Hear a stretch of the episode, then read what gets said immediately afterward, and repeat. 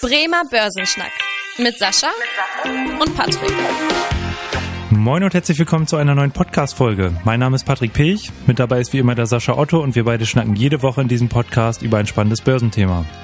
Und heute richten wir mal den Blick auf unsere europäische Gemeinschaftswährung, wie es so schön heißt, also den Euro. Der Grund dafür ist, dass unser Euro im Vergleich zum US-Dollar auf den tiefsten Stand seit 20 Jahren gefallen ist. Und heute erklären wir euch mal die Gründe für die Euro-Talfahrt und gehen auch auf die Folgen ein. Also was bedeutet das Ganze für Anlegerinnen und Anleger? Unser Thema der Woche. Der Woche. Ja, die Dollarparität wurde unterschritten. Also der Euro ist nicht mal mehr ein Dollar wert, sondern nur noch ungefähr 0,99 Dollar. Vor einem, etwas über einem Jahr stand der Euro ja noch bei 1,2 US-Dollar. Also können wir sagen, dass wir ganz grob 20 Prozent Abwertung gesehen haben innerhalb von einem Jahr. Sascha, wird unser Euro bald nichts mehr wert sein oder was ist da eigentlich derzeit los? Naja, also das ist eine These, die klingt schon sehr, sehr, sehr pessimistisch. Also momentan haben wir natürlich eine Entwicklung, die, die natürlich auch gern von unseren Medien aufgegriffen wird und so ein bisschen den Euro als Schwachwährung verkaufen hm. von der, von der Logik her. Es gibt sicherlich, äh, gehen wir auch gleich auf die Gründe mal ein, warum das so ein bisschen passiert ist. Aber erstmal eine Sache vorweg. Ein schwacher Euro ist überhaupt nicht so dramatisch, wie wir es immer in der Form betrachten. Ich meine, das ist ein zweischneidiges Schwert. Ein schwacher Euro hat jetzt erstmal die Auswirkung, dass unsere Exporte, also all das, was wir in die Welt liefern, deutlich günstiger werden. Also vielleicht ein kleines Konjunkturpaket für, hm. für, die, für die Exportwirtschaft. Das ist ja nicht nur Deutschland, ich meine auch Italien ist sehr exportlastig, aber auch die anderen europäischen Staaten äh, exportieren in die Welt. Also so ein schwacher Euro ist da gar nicht so schlimm. Auf der anderen Seite macht es natürlich das Thema Energie teurer, weil die meisten Energiekontrakte, ob das Öl oder Gas ist, jetzt natürlich auf Dollar abgerechnet werden. Aber man kann da jetzt nicht erstmal daraus ableiten, dass das jetzt der Weltuntergang für die europäische Gemeinschaftswährung oder für die Wirtschaft an und für sich ist. Es gibt da Effekte, die in beide Richtungen machen. Können wir ja vielleicht gleich noch mal ein bisschen genauer drauf eingehen. Also ich würde das jetzt erstmal nicht so dramatisch bewerten, wie es in den Medien dargestellt wird. Genau, und das hat es ja auch schon gesagt, irgendwie Vor- und Nachteile. Aber gerade natürlich jetzt für die Verbraucher muss man sagen, in der ersten, äh, in erster Ansicht erstmal eine eher negative Nachricht, gerade wenn wir jetzt den Ölpreis mal anschauen oder auch den Gaspreis. Wenn wir sehen, dass der Ölpreis in Euro im vergangenen Jahr äh, ungefähr irgendwie 65 Prozent zugelegt hat, in US-Dollar aber nur 40 Prozent, da sieht man ja auch schon den Unterschied, was jetzt diese Euro-Abwertung für eine Auswirkung hat, dass halt eben die Energiepreise weiter steigen, dass die Inflation weiter angeheizt wird. Und natürlich auch für diejenigen, die irgendwo anders Urlaub machen, jetzt im Ausland, für die wird es auch ein bisschen teurer. Andererseits natürlich, dass die Touristen hier mehr nach Europa kommen, weil für die wird es ja im Endeffekt wieder ein bisschen günstiger. Ja, und auch unsere Jobs, Jobs werden sicherer, ne? Weil am Ende, hm. wenn wir jetzt bei unseren Maschinen oder bei unseren Autos tatsächlich, wenn, wenn die jetzt für 20 Prozent Rabatt im Ausland gekauft werden können, im Vergleich von ungefähr vor einem Jahr, dann wird das sicherlich auch so ein bisschen hier die Arbeitsplätze sichern. Also natürlich, wenn es teurer wird und mein Urlaub teurer wird, wird und ich meine, meine Energie teurer wird durch das Thema dabei, ist es belastend. Mhm. Aber wenn mein Arbeitgeber dadurch natürlich mehr Produkte durch die Welt schippern kann, ist das ja auch erstmal ein gutes Signal. Ja, aber auf jeden Fall sehen wir ja schon, dass es irgendwas passiert ist, dass der Euro jetzt deutlich abgewertet ist. Also die Parität, die war ja eigentlich immer, ja, da waren wir recht weit entfernt. Mit Parität meinen wir ja eigentlich so ein Tauschverhältnis von eins zu eins, also dass Euro und US-Dollar genau gleich viel wert sind. Und mittlerweile haben wir ja wirklich ein Rekordtief erreicht seit 2002. Da war es zuletzt zu niedrig. Und jetzt erstmal die Gründe für den schwachen Euro. Sascha, was, was siehst du da für Gründe? Warum haben wir aktuell so eine starke Abwertung? Naja, also der Hauptgrund ist tatsächlich die Zinspolitik. Also am Ende ist es ja so, dass Währungen ja immer damit zu tun haben, wie die Zinspolitik in einem Währungsraum stattfindet. Hm. Und ich meine, Geld ist ja tatsächlich ein sehr flexibles Instrument. Also Geld geht immer dahin, wo ich am meisten Rendite erwirtschaften kann. Und die amerikanische Notenbank hat jetzt äh, als erste Notenbank sehr stark mit Zinserhöhung reagiert. Wir haben das zwar auch gemacht in Europa, aber bei weitem nicht so stark wie jetzt die Amerikaner. Und das hat dazu geführt, dass viele gesagt haben, okay, die amerikanischen Zinsen steigen, ich tausche mal ganz, ganz viele Euros in US-Dollar, mhm. weil wenn ich auf US-Dollar-Basis jetzt ähm, für eine amerikanische Staatsanleihe, um ein Beispiel zu nennen, ungefähr drei Prozent Verzinsung bekomme und ich in äh, Deutschland zum Beispiel nur meine 1,1 bis 1,4 Prozent, dann ist das natürlich deutlich attraktiver. Also viele Investoren haben Euros in US-Dollar umgetauscht. Das ist jetzt erstmal gar nicht schlimm, weil es ist einfach nur dieser normale Marktmechanismus im Sinne von, das Geld geht immer dahin, wo es ein Stück weit die höchste Verzinsung gibt. Es gibt aber noch einen zweiten Grund, der nicht so schön ist natürlich, ganz klar. Und zwar ist es natürlich die Ukraine-Krise. Hm. Ich meine, Amerika ist energieunabhängig. Amerika hat nicht die gleichen Probleme wie wir jetzt in Deutschland, insbesondere natürlich mit den Gas und auch den anderen Energieträgern, die ja jetzt äh, in Europa knapper werden. Und das hat natürlich dazu geführt, dass der eine oder andere auch zumindest an der wirtschaftlichen hm. äh, Stärke der Eurozone gezweifelt hat und das Geld einfach noch mal ein Stück weit dann äh, Richtung Amerika rübergeschoben hat. Das sind so aus meiner Sicht so die beiden Hauptgründe, die eigentlich ein Stück weit dazu geführt haben, dass von den Euro in den US-Dollar umgeswitcht wurde. Ja, da haben wir jetzt schon mal so ein bisschen erläutert, auch was für Auswirkungen das hat. Einmal auf die Wirtschaft, aber auch auf die Verbraucher.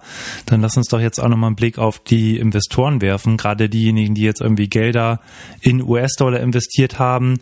Viele sind sich das ja auch gar nicht so bewusst, aber wenn man irgendwie eine Apple-Aktie kauft oder sowas, dann ist man halt auch äh, oder investiert man halt auch in der Regel in den US-Dollar und hat deswegen ja auch Fremdwährungsrisiken und Chancen. Also es ist ja immer auch da wieder so eine ähm, Medaille mit zwei Seiten.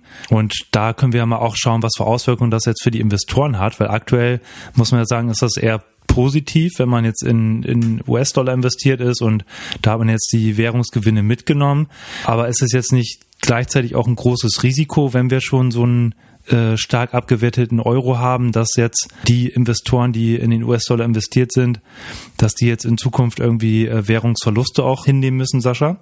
Auf jeden Fall. Also ich glaube auch ein Stück weit, dass es natürlich auch so ein Punkt ist, genau an den Aktienmärkten, dass es vielleicht wenn sich das Bild gerade auch hier in Europa ein bisschen besser darstellt, vielleicht in den nächsten Monaten, dass viele Investoren natürlich auch auf einmal sagen, okay, ich verkaufe amerikanische Aktien, weil ich kann zum Beispiel Unternehmen in Europa, die vielleicht etwas ganz ähnliches machen wie die amerikanischen Konkurrenten, viel, viel günstiger momentan kaufen. Also es könnte diesen doppelten Effekt geben, dass die amerikanischen Aktien jetzt ein bisschen unter Druck kommen, weil viele sagen, ich kriege momentan Rabatte in, in, in Europa. Hm. Und es könnte natürlich dann auch nochmal diesen Effekt geben, dass dann vielleicht der Euro auch wieder stärker werden würde, wenn denn tatsächlich auch die Zinsen in Europa wieder ein bisschen steigen, vielleicht in Amerika sogar die Zinsen auch wieder sinken könnten. Man hat das ja schon angedeutet. Also in der Tat, das ist ein Risiko, wenn ich jetzt in Amerika investiert werde. Und hm. man sollte tatsächlich auch da wieder, was wir ja immer so schön sagen, hm, schön das Geld verteilen, auf verschiedene Aktien setzen, nicht nur auf einen Wirtschaftsraum setzen. Also die Investoren, die jetzt sehr, sehr stark auf amerikanische Aktien gesetzt haben, sollten sich vielleicht auch mal überlegen, jetzt die aktuelle Flaute des Euros, aber auch die aktuelle Flaute des äh, europäischen Aktienmarkts im Vergleich zum amerikanischen Aktienmarkt mal zu nutzen und vielleicht auch mal ein bisschen hm. zu reallokieren, also die Portfolien so ein bisschen breiter aufzustellen, okay. wenn ich da momentan Übergewicht in Amerika habe. Hm, okay. Und dann vielleicht auch nochmal ein Wort zum Goldpreis. Auch beim Goldpreis hat das ja Auswirkungen, wie sich der US-Dollar entwickelt, weil ja auch der das Gold ja ähnlich wie Öl und so weiter auch in US-Dollar gehandelt wird und natürlich bei einem höheren US-Dollar-Kurs teurer wird für die Investoren, weshalb die Nachfrage zurückgeht. Deswegen ist es auch nicht verwunderlich, dass der Goldpreis in den letzten Wochen so ein bisschen geschwächelt hat. Einerseits natürlich, weil eben der US-Dollar-Kurs aufgewertet hat im Vergleich zu anderen Währungen. Andererseits, weil ja auch Gold sage ich mal, unverzinst ist. Also man kriegt da einfach keine Zinsen für, wenn man in Gold anlegt. Und im Vergleich dazu ist es jetzt ja, dass bei anderen äh, Anlagen man halt eben dafür eine Zins bekommt, also quasi Opportunitätskosten hat.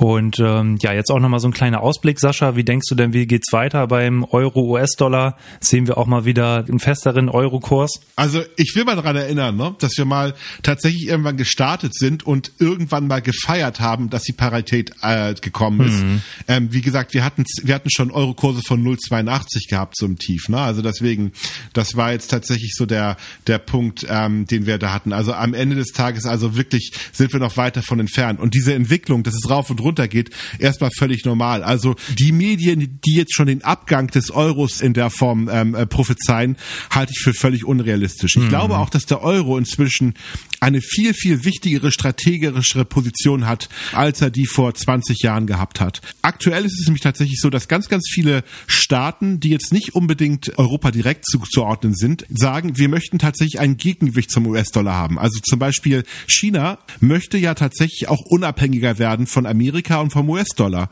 und hat deswegen ein sehr, sehr großes Interesse daran, auch ähm, gewisse Anlagen im Euro zu haben. Also man sieht das ja auch mit dem Projekt Neue Seidenstraße. Mhm. Da hat man ja sehr, sehr stark in Infrastruktur investiert, aber man kauft ja auch tatsächlich auch von der chinesischen Seite immer mehr europäische Firmen auf. Auch das passiert ja ein Stück weit. Also es gibt da ein ganz klares wirtschaftliches Interesse, dass der Euro weiter existiert. Also diejenigen, die jetzt schreiben, der Euro geht jetzt gerade unter, also halte ich für völlig unrealistisch. Also deswegen. Und jetzt die Entwicklung. Ich glaube schon, dass wir irgendwie schon nahe des Tiefpunktes sind. Das Ganze ist momentan ein Spiel für, zwischen den Notenbanken. Wenn jetzt die amerikanischen Notenbanken, was sie ja auch angekündigt haben, nächstes Jahr vielleicht schon mal wieder auch um die Wirtschaft zu stützen, Zinsen senken könnten und die Europäer jetzt tatsächlich zumindest gleich bleiben im Zinsniveau, dann würde das den Euro auch erstmal stärken. Wenn dann der Krieg auch irgendwann vorbei ist, wird sicherlich auch der Euro nochmal gestärkt werden. Also ich glaube, wir werden da weiter schwankungsintensive Entwicklung sehen, aber nicht diese Entwicklung, dass der Euro immer schwächer wird. Ich würde mal vermuten, die nächsten Wochen wird der Euro sich mal ein bisschen erholen. Mhm, okay. Ja, gerade für die Chart-Analytiker hier unter uns, äh, für die ist ja auch nochmal die Marke ganz wichtig, so wo das bisherige Rekordtief lag. Das lag eben 2002 bei 0,83 US-Dollar ähm, je Euro. Also damit man vielleicht auch nochmal so eine Vergleichsgröße hat dass da durchaus noch jetzt aus charttechnischer Sicht irgendwie was drin ist, wo ich jetzt äh, nicht so der größte Fan von bin. Ich glaube, du auch nicht, Sascha. Aber da gibt es ja durchaus einige, die auf solche Marken achten. Deswegen hat man da vielleicht nochmal so eine kleine Referenzgröße. Und ja, also ich bin auch total gespannt, gerade was die US-Notenbank weitermacht. Aktuell ist ja auch so, dass die Inflationsrate da zuletzt zurückgegangen ist. Also da ist schon die Frage, ob wir jetzt nicht sogar das Inflationshoch gesehen haben. Aber trotzdem sind die US-Notenbanker ja weiterhin noch auf Zinserhöhungskurs. Deswegen ja schon die Frage, wie man sich da in Zukunft verhält. Äh, und das ganze Blatt kann sich natürlich auch wieder wenden. Und ja, wir beobachten das weiter für euch und äh, würde ich sagen, kommen wir zum Ende der heutigen Podcast-Folge.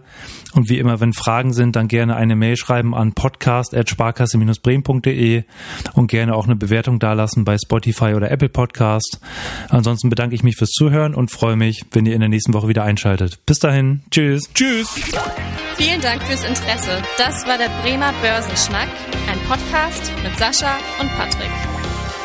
Noch ein kurzer Hinweis und an dieser Stelle liebe Grüße aus der Rechtsabteilung. Die gesprochenen Inhalte bilden die persönliche Meinung der handelnden Person, also in den meisten Fällen von Sascha und mir wieder. Sie stellen also keine Handlungsempfehlung zum Erwerb oder zur Veräußerung der genannten Wertpapiere oder anderer Finanzinstrumente der genannten Emittenten dar. Bei Fragen wende dich gerne an deinen Berater.